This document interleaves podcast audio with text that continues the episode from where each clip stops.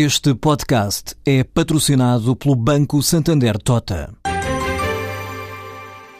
Sabia que a França é o país que mais vinho importa de Portugal?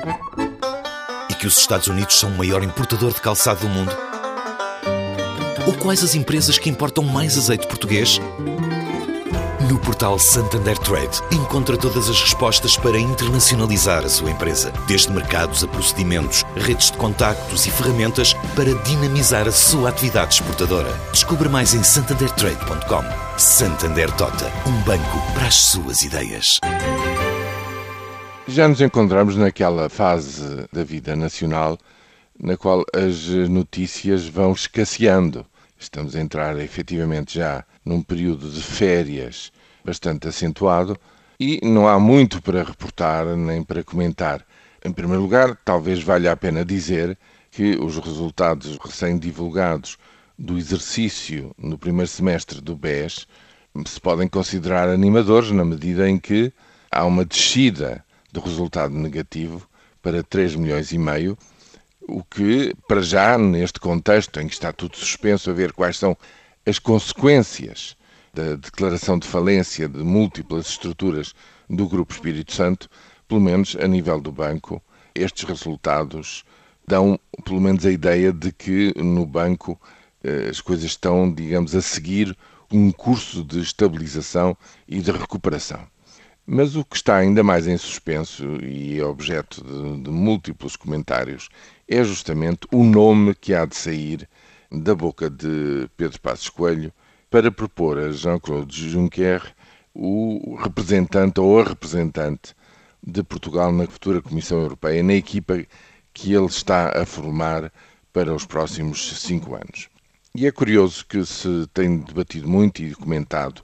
sucessivamente os nomes de Maria Luísa Albuquerque e ou Carlos Moedas para um lugar na Comissão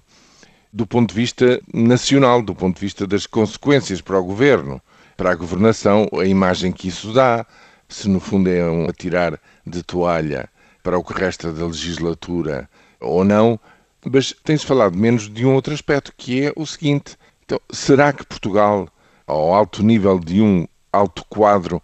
com conhecimentos, com saberes e com capacidades para fazer parte da Comissão Europeia, só se deve cingir ao pelouro